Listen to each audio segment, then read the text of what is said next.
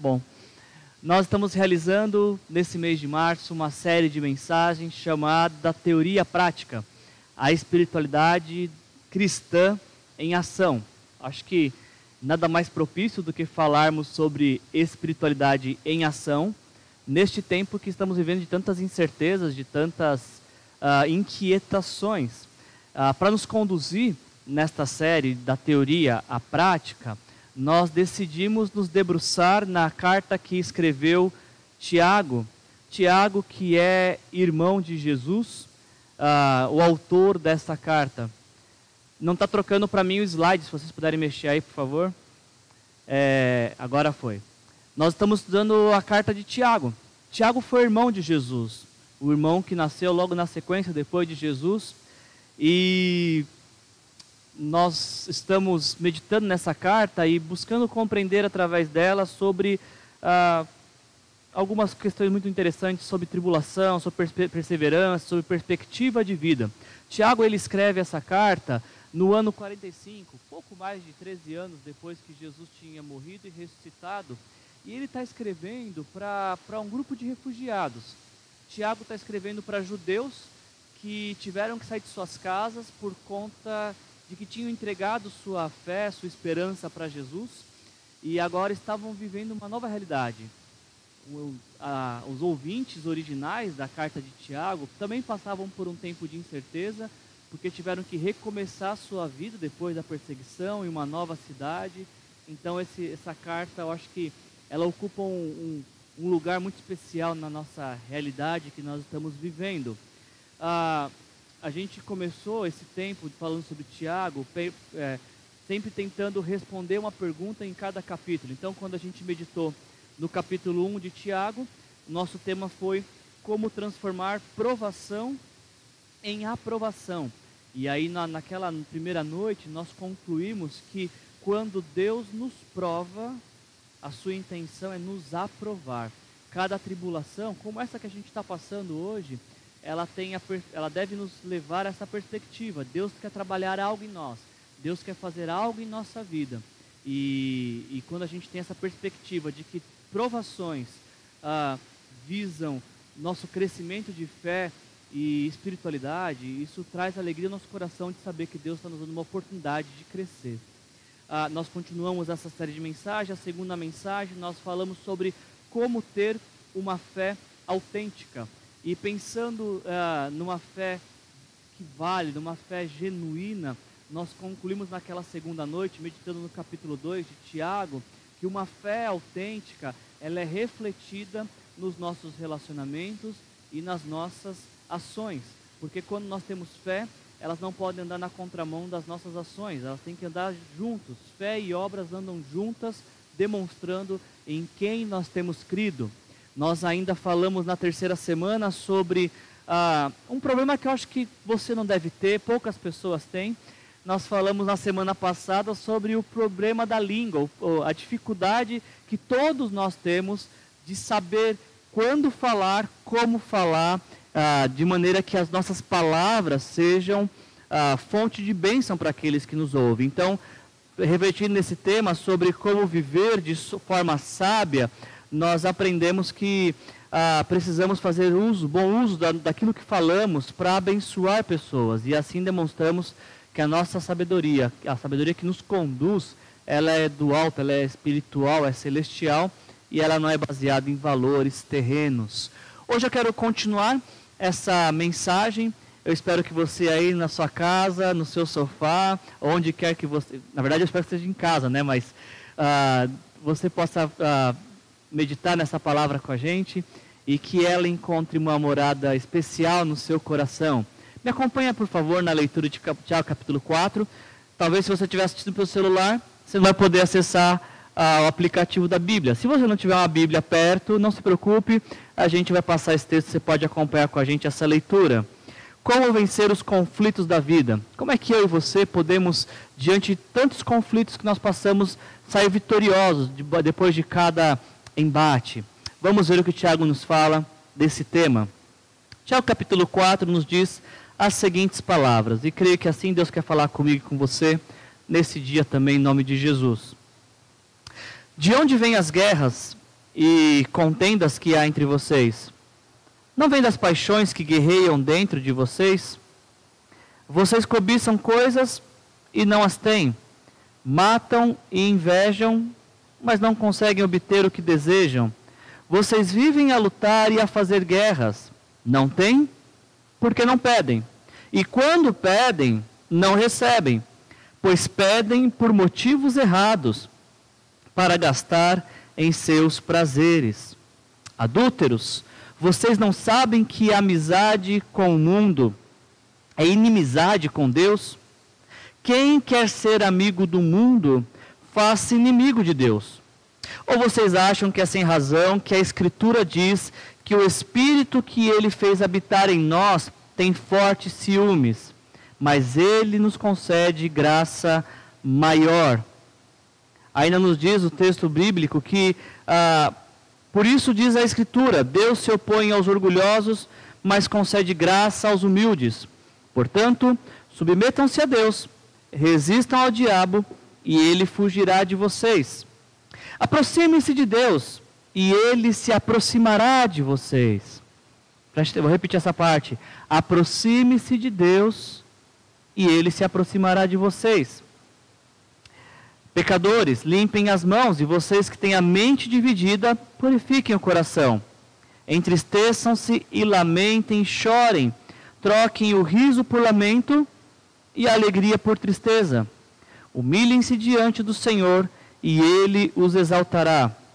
Irmãos, não falem mal uns dos outros. Quem fala contra o seu irmão ou julga o seu irmão, fala contra a lei e julga. Quando você julga a lei, não a está cumprindo, mas está se colocando como juiz. É por isso que há apenas um legislador e juiz, aquele que pode salvar e destruir. Mas quem é você para julgar o seu próximo? Ouçam agora uh, vocês que dizem: hoje ou amanhã iremos para aquela cidade, passaremos um ano ali, faremos negócios e ganharemos dinheiro. Vocês nem sabem uh, o que lhes acontecerá amanhã. O que, que é a vida? Vocês são como a neblina que aparece por um pouco de tempo e depois se dissipa. Ao invés disso, deveríamos dizer: se o Senhor quiser, viveremos e faremos isso ou aquilo. Agora, porém, vocês se vangloriam das suas pretensões. Toda vanglória como essa é maligna. Pensem nisso, pois. Quem sabe o que deve fazer o bem e não faz, nos diz Tiago que este, este comete pecado. Ah, quando a gente medita na carta que Tiago escreveu, e se você já fez essa leitura ou vai fazer nessa semana, ah, principalmente quando a gente chega no capítulo 4, eu tenho a impressão que, embora a nossa Bíblia esteja dividida, capítulo 3 e 4, me parece que quando Tiago ah, está escrevendo as palavras do capítulo 4, a sua mente ainda está voltada naquilo que ele falou do capítulo 3, sobre a, a, forma como nós nos pronunciamos e devemos agir. Tanto que ele vai falar que nós não devemos julgar nossos irmãos.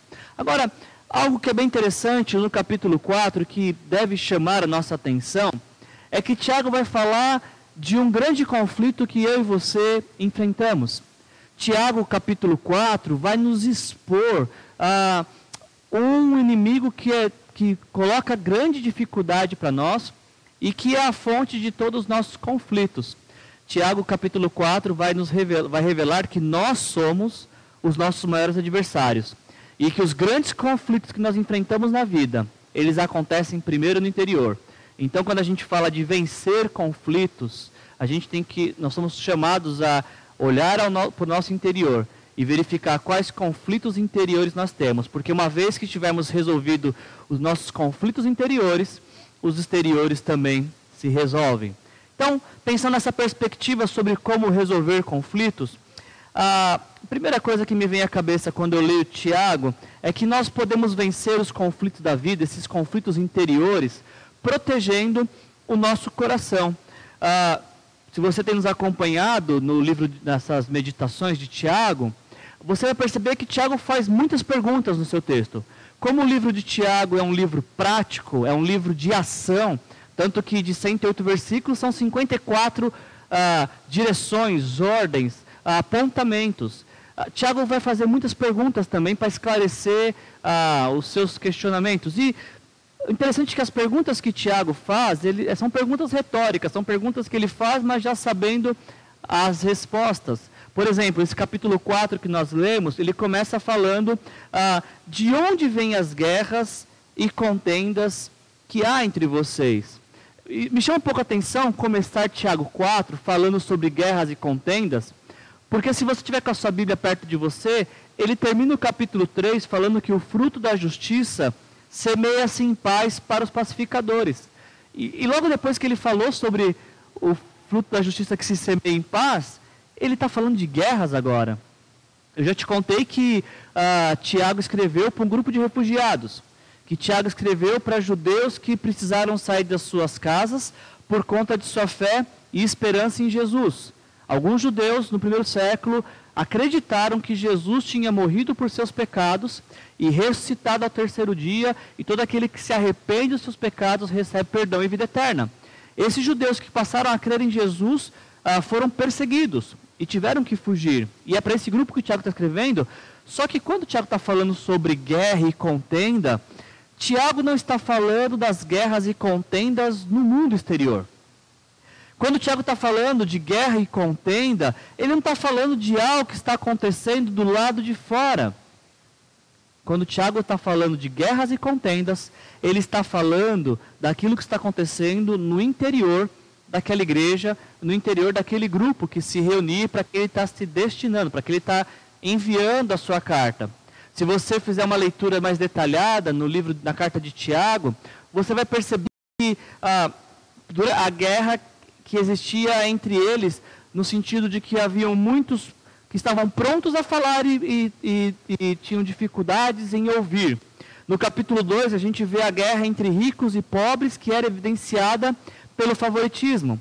Semana que vem, a gente vai ver ah, uma guerra que existia entre eles, entre empregados e empregadores.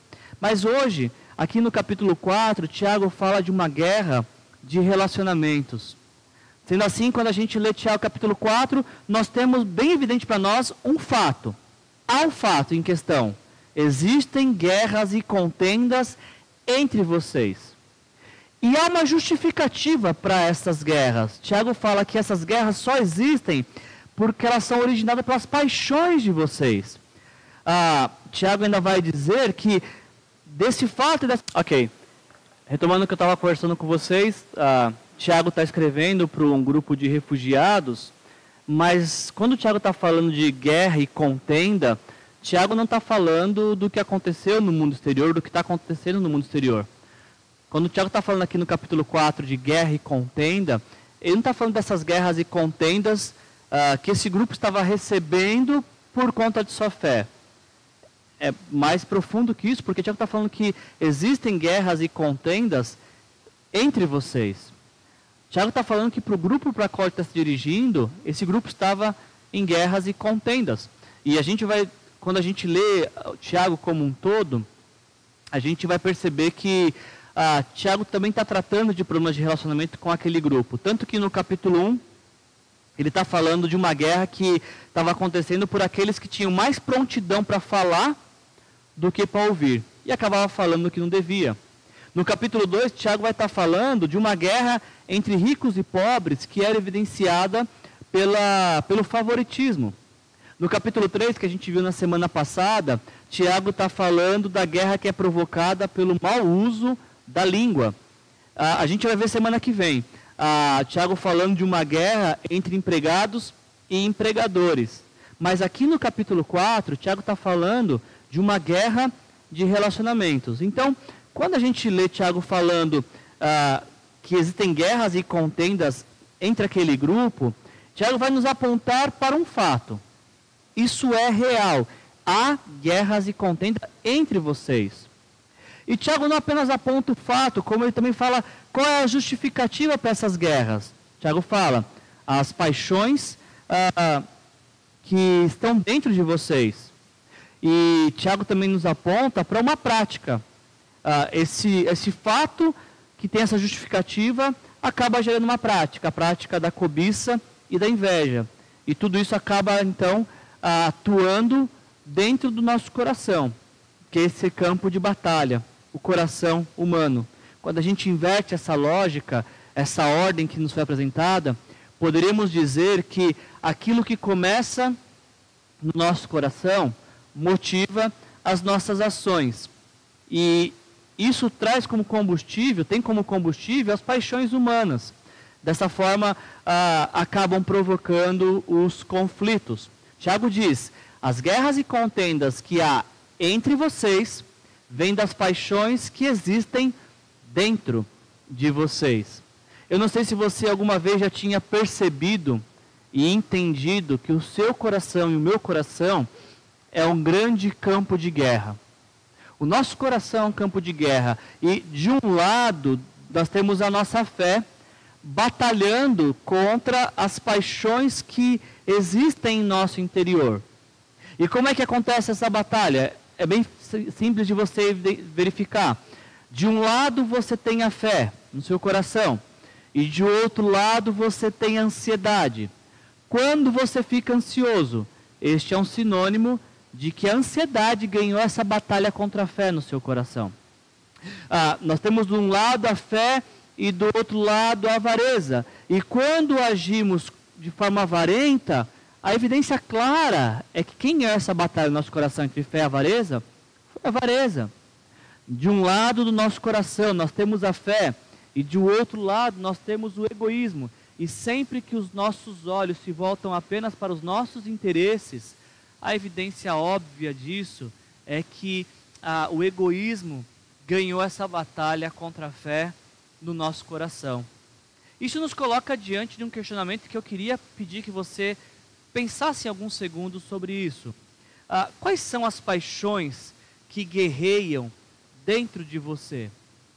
Você consegue, neste momento, refletir sobre quais são as paixões que estão guerreando dentro de você? E para você responder essa pergunta é muito simples, basta você pensar ah, para qual direção o seu coração tem se inclinado.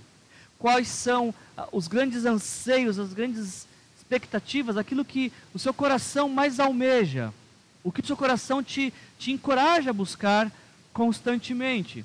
E esse questionamento é importante fazermos, porque nós podemos estar fazendo uso das nossas orações e a, a inspiração para a nossa busca em oração pode não ser uma direção divina, mas uma direção mundana. Sim, eu quero repetir isso para você. É, nós precisamos sondar nosso coração, porque pode ser que a fonte das nossas orações já não sejam inspiradas por Deus, mas pelo sistema de valores deste mundo. E quem diz isso é o próprio Tiago, quando ele diz: vocês vivem a lutar e a fazer guerras. Não tem porque não pedem. Ah, então vamos pedir. Ok, mas quando pedem, não recebem. Mas não tinha que pedir? Sim. Agora que eu pedi não recebo? Não. Por quê? Tiago diz: porque pedem por motivos errados para gastar com seus prazeres. Tiago volta a falar aqui dos prazeres, das paixões do coração. E ele aponta anteriormente que essas paixões motivam os nossos conflitos e agora ele diz que essas, essas paixões também ah, motivam as nossas orações algumas vezes, para que possamos ter saciado nosso, nossos desejos mais profundos. Você já deve ter percebido que nós vivemos em uma, uma sociedade que é caracterizada pelo consumismo e pelo individualismo. E nessa cultura de consumismo e individualismo, nós somos encorajados a pensar exclusivamente naquilo que nos dá prazer. Ou, como diz Tiago, somos encorajados a dar vazão a estes prazeres que estão guerreando no nosso coração. Nós vivemos basicamente ah, nesse sistema de acumulação e substituição. Acumulação e substituição. Quantas vezes você já ouviu a frase, eu tenho o direito de ser feliz? Ou quem sabe quantas vezes você já disse essa frase, eu tenho o direito de ser feliz. E o que está por trás dessa frase, eu tenho o direito de ser feliz?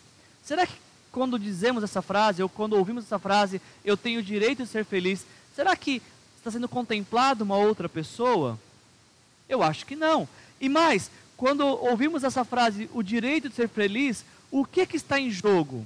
O que, que está sendo pensado? Ou até aonde se é capaz de ir pelo direito de ser feliz?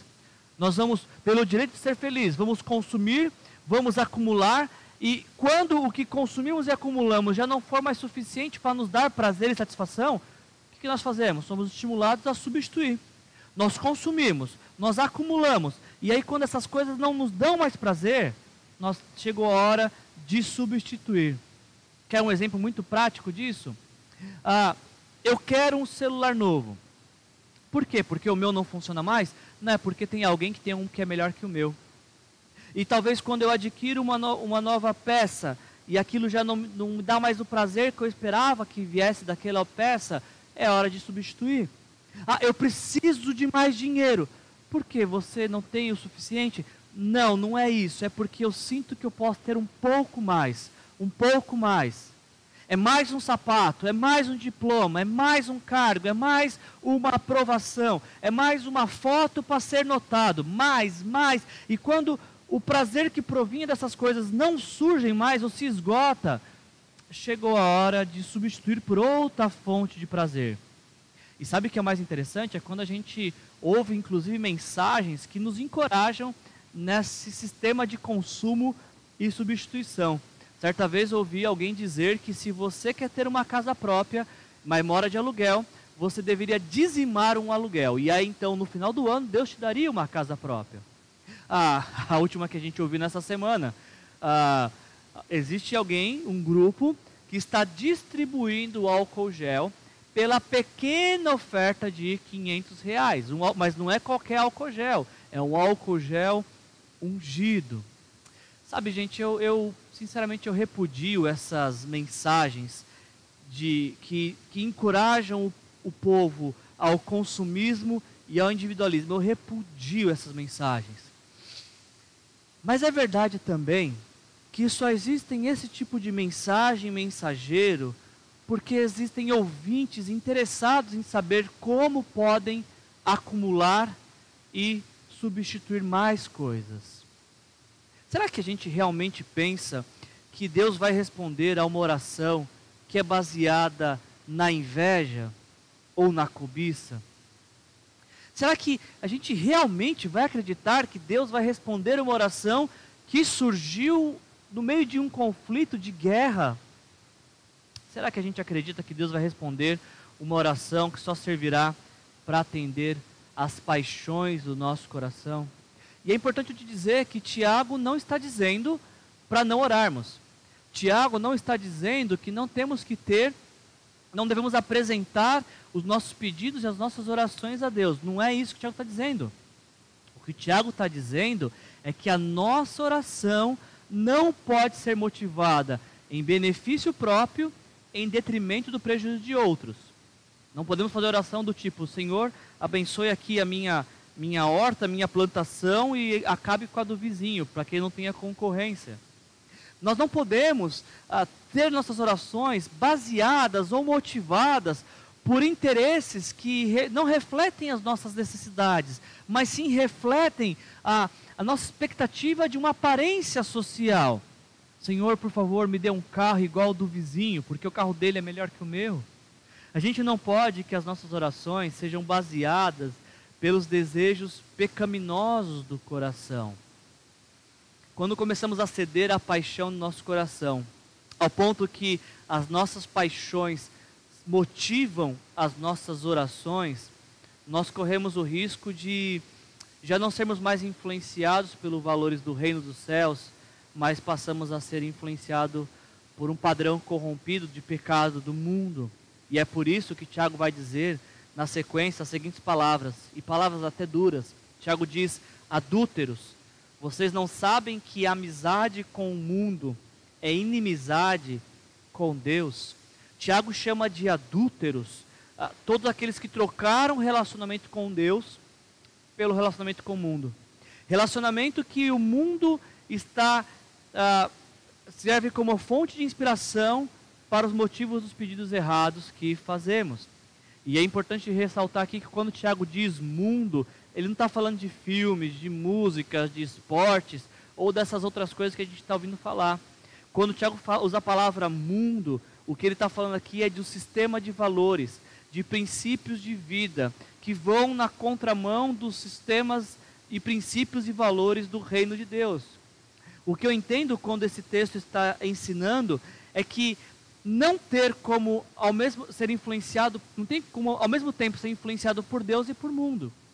Não tem como é, estar em aliança com Deus e estar em aliança com o mundo. Não tem como ser amigo de Deus e amigo do mundo, simplesmente pelo simples fato de que Deus e o mundo, os valores de Deus e os valores do mundo andam em direções opostas. Então não tem como vivermos de mão dada com Deus e com o mundo. Quando Tiago usa a palavra adúlteros, ele invoca a ideia de relacionamento, de aliança, de compromisso. E como você sabe, ah, você não pode se comprometer, se relacionar, fazer uma aliança, entregar seu coração para duas pessoas. O adultério é caracterizado justamente quando você tem aliança com uma pessoa mas se envolve física e emocionalmente ou simplesmente mentalmente com outra pessoa que não é a pessoa que carrega aliança com o seu nome. E da mesma forma, o adultério espiritual é caracterizado quando você diz que ama Deus, mas faz o que Deus abomina. O adultério espiritual é quando você diz que a sua vida pertence a Deus, mas ela, ela é guiada pelos sistemas de valores que, que conduzem este mundo. Adultério espiritual é quando você diz Deus me abençoe, mas só encontra satisfação naquilo que pode cobiçar, invejar, acumular e substituir. Quando decidimos reconhecer que os nossos pecados foram a causa da morte de Jesus na cruz, quando nós nos arrependemos e entregamos a nossa vida para Jesus, quando nós nos rendemos a Ele, a Bíblia nos diz que neste momento o Espírito Santo vem morar em nós. E quando esse texto nos diz que ah, o Espírito Santo tem fortes ciúmes, outras versões que vocês talvez estejam lendo diz, é por ciúmes que anseia o Espírito que em nós habita, esse texto está simplesmente nos dizendo, Deus não quer dividir a sua vida com ninguém. A sua vida tem que pertencer única e exclusivamente a Ele. Deus quer a sua vida por completo, e não apenas porções fragmentadas da sua e da minha vida. É por isso que ele tem ciúmes, porque ele não quer nos dividir com ninguém. Ele nos criou para sermos apenas dele. E é isso que ele deseja ah, realizar na sua vida. Desenvolver um relacionamento tão profundo, tão íntimo, onde você pertença apenas a ele. E ele seja aquele que vai te encher e te satisfazer por completo. Dessa forma, se a gente quer vencer os conflitos na vida, nós precisamos proteger nossos corações das nossas paixões que nos fazem guerrear. Eu, outro ponto que eu vejo nesse texto de Tiago é que vencemos esses conflitos interiores, os conflitos na vida, quando nós nos entregamos a Deus, quando nós nos rendemos completamente a Deus. E Tiago nos aponta como a gente pode fazer isso, como que nós nos rendemos a Deus. Tiago fala primeiro sobre submissão, sobre ah, nos entregarmos a Deus por completo. Uma vez que Tiago diz que Deus se opõe aos orgulhosos, mas concede graças aos humildes. Ele nos encoraja agora a sincronizar a nossa agenda com a agenda de Deus, alinhar nosso pensamento com o pensamento de Deus. Quando fala de, quando Tiago fala submetam-se a Deus, Tiago está dizendo que precisamos passar a fazer a vontade de Deus, ou como Jesus nos ensinou na oração que chamamos de Pai Nosso, Pai Nosso que está no céu, santificado seja o nome, seja feita a tua vontade, assim na terra como no céu. Isso é submeter-se a Deus, ter a vontade dele reinando em nosso coração, em nossa vontade. E o que é interessante nesse texto é que Tiago diz que quando nós nos submetemos a Deus, quando nós sincronizamos a nossa agenda com a agenda de Deus, quando nós passamos a fazer da vontade de Deus a nossa vontade, o diabo foge de nós. Preste atenção. Não diz o texto que o diabo sai de perto. Não, diz que ele foge. Ele foge. Até porque a Bíblia, não, em nenhum momento, ela nos encoraja a lutar com o diabo, a batalhar contra o diabo, a encarar o diabo de peito aberto como quem está numa luta de boxe. Não, o que a Bíblia diz é: submetam-se a Deus, rendam-se a Deus. E a hora que você estiver submisso a Deus, o seu, coração estiver rendido a Deus, esse combate já está ganho, porque o adversário que te vê rendido a Deus, ele foge. Outra coisa que Tiago também fala aqui ele fala sobre nos aproximarmos de Deus. Algumas pessoas têm uma grande dificuldade de se aproximar de Deus, uh, umas porque não se sentem tão dignas assim de um relacionamento profundo com Deus, outras porque talvez por conta de seus pecados acham que Deus as rejeitou. Ainda há aqueles que quando pecam se afastam por um tempo de Deus para tentar esfriar as coisas, deixar as coisas um pouco mais passar um pouco tempo, ver se Deus esquece aquela ofensa. O que o Tiago está falando para a gente é o contrário. Se você pecou, não se afaste, se aproxime de Deus, volte-se para Deus, porque tem essa promessa de que aqueles que se aproximam de Deus, Deus se aproxima deles. E sabe o que é interessante? Quando a gente ah, está afastado de Deus, mas decide se aproximar, voltar-se para Deus, a gente vai descobrir que Deus sempre esteve em nossa direção. Deus nunca se voltou contra nós. Deus sempre está na direção daqueles a quem Ele ama. Por isso, se você pecou, não se afaste, chega mais perto. Se você se aproximar de Deus, o que o texto bíblico nos diz é que Ele se aproximará de nós. Outra coisa que Tiago fala, achei bem interessante, porque ele junta a palavra de limpeza e purificação. Ele fala, pecadores, vocês estão se aproximando de Deus, vocês estão ah, se submetendo a Deus, limpem suas mãos, e vocês que têm a mente dividida, ou seja, vocês estão pensando com os valores do reino e com os valores do mundo, purifiquem o coração. Quando as nossas mãos são limpas, nosso coração purificado, a nossa atenção tem, nós temos toda a condição de voltar nossas atenções para o Senhor. E por fim, Tiago ainda vai falar sobre ah, o quebrantamento de coração, de se entristecer, lamentar, chorar, por vezes interromper o riso, porque é tempo de se entristecer por conta de pecados cometidos, mas quando fazemos isso? Quando nós nos quebrantamos, Tiago diz que Deus nos exalta, humilhem-se diante do Senhor, reconheça a sua fragilidade, reconheça os seus defeitos, suas falhas, reconheça que você precisa desesperadamente que Jesus te salve. Quando você faz isso, o Senhor te exaltará. Agora, eu chamo essa atenção, a gente já está caminhando para o final, que é bem interessante que depois de falar sobre ah, se submeter a Deus, depois de falar de se aproximar de Deus, depois de falar sobre purificar o coração e de se humilhar diante de Deus, o resultado dessas quatro coisas, Tiago vai nos dizer que é também nos livrarmos do julgamento, de não falar mal uns dos outros. Ah, eu não vou ser hipócrita aqui com vocês, porque ah, isso não é tão simples, é apenas uma coisa que a gente fala de maneira simples. Eu mesmo já julguei diversas pessoas no meu coração, algumas até mesmo sem dar, o direito de defesa. E a gente faz isso com muita facilidade. Possivelmente você pode pensar agora em duas, três pessoas que você já condenou no seu coração, sem direito de fiança, sem direito de defesa, e a gente acaba fazendo isso porque talvez nós nos consideramos em condição de julgar. Nós olhamos para uma, uma ofensa ou para algo errado que alguém está fazendo e a gente tem a impressão que temos todos os critérios e, e variáveis necessárias para julgar aquela pessoa. Por que, que nós julgamos as pessoas? Talvez porque nós nos julgamos mais justos que eles. Ou ah, não somos, não podemos ser, não somos tão justos, mas certamente somos mais justos de quem estamos julgando. Por que, que julgamos pessoas? Talvez porque ah, nós entendemos que temos que aqueles que, que erraram merecem um juízo rigoroso. Que talvez se fosse para nós, nós, nós vamos, iríamos querer uma misericórdia gigantesca, mas por erro dos outros, nós queremos juízo. Nós temos um senso de justiça pessoal que clama por saciedade. É por isso que a gente julga as pessoas. Agora, preste atenção no que o Tiago está dizendo. Não julguem. Primeiro, porque vocês não têm condições de julgar. Primeiro, porque vocês não têm condições de ocupar o lugar de quem julga. mas principalmente não julguem, porque existe um único juiz, um único legislador.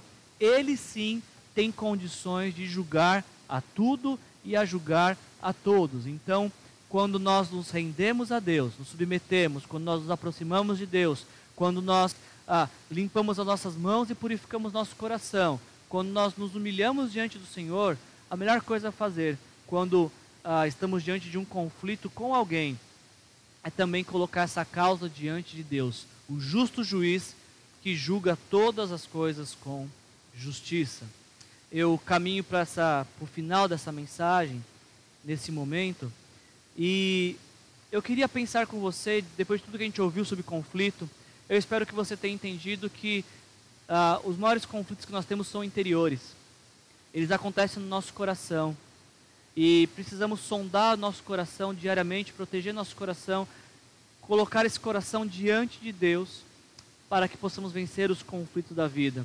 E falando nessa mensagem sobre conflito, ah, existe uma realidade talvez que passa desapercebida por cada um de nós e que vem à tona agora diante do, do que temos vivido por conta do coronavírus. Olha o que o Tiago diz nas suas palavras finais. Ouçam agora vocês que dizem: hoje ou amanhã iremos para esta ou aquela cidade, passaremos um ano ali, faremos negócios e ganharemos dinheiro. Vocês não sabem o que lhes acontecerá amanhã. O que é a sua vida? Vocês são como a neblina que aparece por um pouco de tempo e logo se dissipa. Olha que interessante, nesse texto que Tiago está falando de conflito, ele encerra esse texto falando da brevidade da vida, da fragilidade da vida, da incerteza do dia e do amanhã, e principalmente de que, ah, diante desta fragilidade, ah, nós precisamos aceitar e entender de que nós não estamos no controle de nossas vidas. Deixa eu fazer só um parênteses aqui que eu queria destacar. Ah, eu acho muito interessante o fato de que há, há meses atrás, a gente tinha programado no mês de março fazer essa série de mensagens. Justamente no mês de março, nós estamos falando sobre fragilidade humana. Talvez você está assistindo essa mensagem gravada no ano 2025. Se você está no ano 2025 vendo essa mensagem, hoje é dia 22 de 3 de 2020 e nós estamos com os portões fechados, estamos com as cadeiras vazias porque neste momento histórico nós estamos vivendo uma pandemia causada por algo que nós temos chamado de coronavírus. Um vírus que tem matado milhares de pessoas no mundo e que até o presente momento, dia 22 de 3 de 2020, não foi descoberta a cura. Eu não sei se as coisas já estão melhor aí em 2025, ah, mas se você tem carro ou uma vacina já para o coronavírus, o fato é que até o começo de 2020 nós vivíamos como se não houvesse amanhã. Nós estávamos fazendo planos, gastando nosso dinheiro de, da forma como a gente bem entendia. Ah, nós julgávamos ter o direito de escolher com quem falar ou com quem deixar de falar. E se quando iríamos dizer eu te amo para as pessoas que realmente importam para nós. Até o começo deste ano, 2020, a gente estava vendo dessa forma. Como se o amanhã fosse demorar muito tempo para chegar. No começo do ano, nós achávamos que não tinha muito tempo para Deus. Nós não tínhamos muito tempo para nossos filhos. Nós estávamos ah, muito engajados em construir os nossos pequenos reinos, nossos pequenos impérios, vivendo da forma exclusivamente para os nossos interesses. E olha que interessante, ah, enquanto a gente estava desde o começo do ano batalhando pelo direito de ser feliz, bastou que um simples invisível vírus surgisse na história humana para que nós fôssemos convidados a repensar a nossa vida. Eu espero que aí em 2025 as coisas já estejam boas, se você está assistindo essa gravação. Mas se você está assistindo hoje, 2020, ah, Tiago capítulo 4 nos convida a pensar de que a vida é breve. E agora a gente está tomando ciência da fragilidade humana. E talvez esse seja o maior conflito que a gente tem que resolver em nosso interior. Nós não temos todo o tempo que nós achávamos que nós tínhamos. Eu vi algumas frases essa semana que me impactaram bastante. Deixa eu compartilhar apenas duas com vocês. A primeira delas é essa daqui. Nós não perdemos o controle de nossas vidas. O que perdemos foi a ilusão de que estávamos no controle. Nós não perdemos o controle de nossas vidas. Perdemos a ilusão de que sempre estávamos no controle. Um simples vírus ah, descortinou para nós essa realidade de que nós não estamos no controle de nossas vidas. Porque nossas vidas são frágeis. E, e antes de existir o coronavírus, há quase dois mil anos atrás, Tiago estava falando a mesma coisa. Tiago estava dizendo, ah, vocês que estão dizendo, ah, hoje ou amanhã, ah, Tiago pergunta, mas quem é que decide quando? Para vocês que estão dizendo, vamos para esta ou para aquela cidade, Tiago pergunta, mas quem é que decide aonde? Para vocês que dizem, ah, passaremos um ano ali, Tiago fala, quem é que decide o tempo? Para vocês que dizem, faremos negócios ou ganharemos dinheiro, Tiago está questionando, quem é que decide o propósito? No começo do ano nós achávamos que nós tínhamos poder sobre quando, aonde, por quanto tempo e por qual, quais são os propósitos, e um simples vírus nos disse: vocês não estão no controle de suas vidas, porque diante dessa pandemia nós precisamos pegar nossos rascunhos de novo e rever as nossas prioridades. Aliás, por falar em prioridades, deixa eu te mostrar mais um texto que, que foi bem impactante para mim essa semana enquanto eu preparava essa mensagem. Eu não sei quem é o autor desse texto, mas o texto diz o seguinte: quando tudo isso passar, eu desejo que tenhamos aprendido que igreja não é templo, que família é o que temos de mais importante, que não somos donos do amanhã e que não temos o controle de nada. Desejo que tenhamos reaprendido a brincar com os nossos filhos, a passar mais tempo junto de quem amamos, a olhar com carinho os mais velhos e a escola e o hospital como os lugares mais importantes da cidade. Quando tudo isso passar, desejo que tenhamos aprendido que o trabalho não é tudo, que viver é recomeçar todos os dias, que é preciso coragem para enfrentar problemas e que Deus sempre está conosco, não importa o que aconteça. A vida é breve, mas o que, que a gente faz diante da brevidade e fragilidade da vida? Não é que ela não era breve antes, ela sempre foi. Talvez o que não era real para nós era o quão breve ela era. E que nós não devemos gastar as nossas energias naquilo que é supérfluo e periférico, mas devemos destinar energias naquilo que é realmente importante. Essa não é a primeira ou última epidemia pela qual nós vamos passar. Aliás, se a gente olhar para a história, a gente vai ver que a humanidade passou por diversas epidemias e venceu todas elas. Essa vai ser mais uma que a gente vai vencer. Nós precisamos fazer aquilo que ah, nos é recomendado: ficar isolados no, nesse momento para depois voltarmos a estar junto. Me entristeceu muito o coração nessa semana quando uma pessoa influente da nossa nação disse: não é uma simples gripezinha como essa que vai me matar essa não é uma simples gripezinha, é algo sério e que nós precisamos tratar com esta seriedade.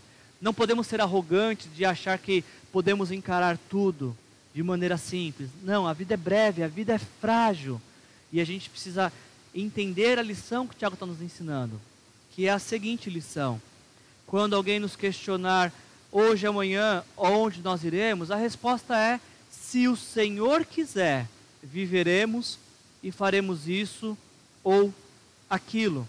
Hoje amanhã, é Deus que sabe. Vamos para essa cidade ou para aquela cidade? Para onde Deus nos direcionar. Vamos ficar ali um ano? Só Deus é que sabe e Ele que vai permitir o tempo necessário. Faremos negócio, ganharemos dinheiro? Se Deus assim quiser e se Deus assim abençoar. Tiago não está dizendo que não podemos fazer planos, Tiago não está dizendo de que não devemos planejar, mas de que os nossos planos têm que ter como primeiro lugar, como a, o auge dessa expectativa, o próprio Deus.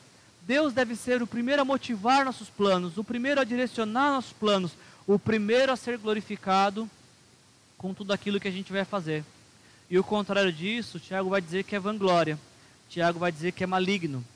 Tiago vai dizer que é saber o que deve fazer e não fazer, e por isso acabar cometendo pecado.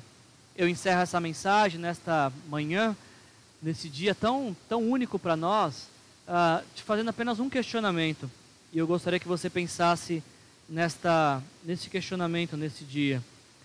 Diante de tudo aquilo que a gente tem visto, diante de tudo aquilo que a gente está passando, diante de tudo que tem acontecido nos nossos nesses últimos tempos, a pergunta que eu faço para você é justamente essa: o que você pode fazer hoje? O que você pode fazer nesta semana para dar fim às guerras do seu coração? Diante de tudo aquilo que a gente falou, você chega à conclusão de que suas motivações muitas vezes são apenas para atender seus interesses pessoais e que você entende que precisa romper a relação com o mundo para estar aliançado somente com Deus?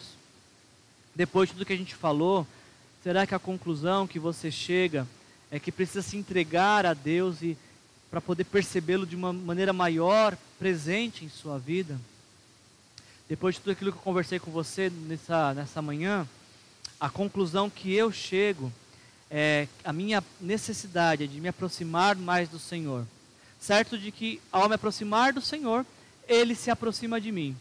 E quanto mais cheio de Sua palavra estiver, mais terei condições de entender que a vida é breve, mas que tudo vai passar também. E que eu preciso de que Deus conduza a minha vida e a minha história.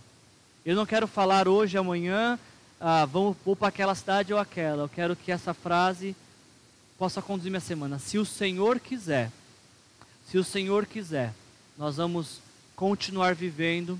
Se o Senhor quiser, semana que vem estamos aqui neste mesmo horário, nesse mesmo canal. Você, por favor, clique no sininho, você dê o seu like, você compartilhe. Se o Senhor quiser, estaremos aqui.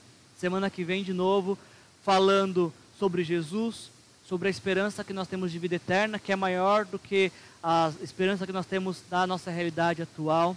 Se o Senhor quiser, nós vamos continuar te falando que Deus te ama, tem um plano maravilhoso para a sua vida. Independente do que está acontecendo, ah, Ele está cuidando de você. Eu queria orar por você agora e pedir que, onde você está, você possa fechar os seus olhos e que nós possamos colocar nossas vidas diante de Deus mais uma vez ou quem sabe pela primeira vez, pedindo que Ele nos ajude a passar por esse tempo de incertezas.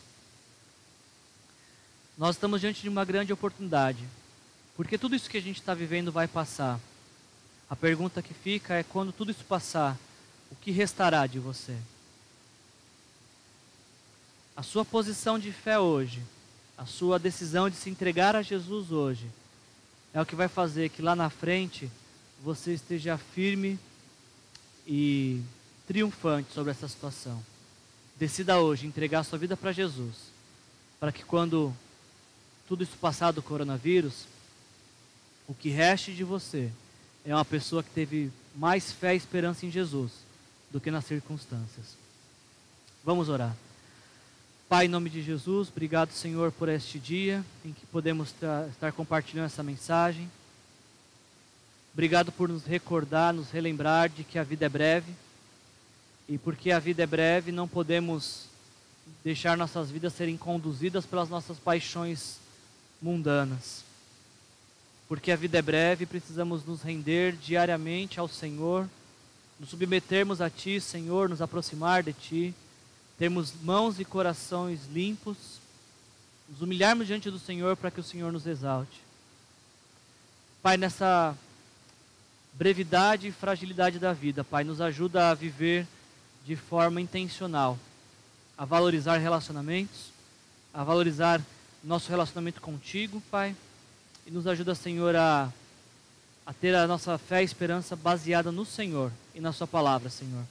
E se o Senhor quiser, estaremos de volta aqui na semana que vem, falando da fé e esperança que temos em Jesus. Aquele que morreu na cruz por nossos pecados pode facilmente derrotar esse vírus e nos fazer retomar de onde paramos a nossa vida, Senhor. Mas dessa vez voltaremos com o propósito, aprendendo essa lição de que mais importante é a vida com o Senhor do que a vida conduzida pelos nossos prazeres, Pai. Nos abençoa nessa semana, Pai. Nos dê a oportunidade de viver essa palavra e de compartilhar essa palavra de fé e esperança com aqueles que estão perdidos, Senhor. Essa é a minha Minha oração nesta manhã, Pai, por todos aqueles que nos ouvem, Senhor, que essa palavra de fé e esperança possa entrar nos lares e acalmar corações, Pai. É o que eu te peço e oro em nome de Jesus. Amém. Que Jesus te abençoe. Tenha uma semana abençoada.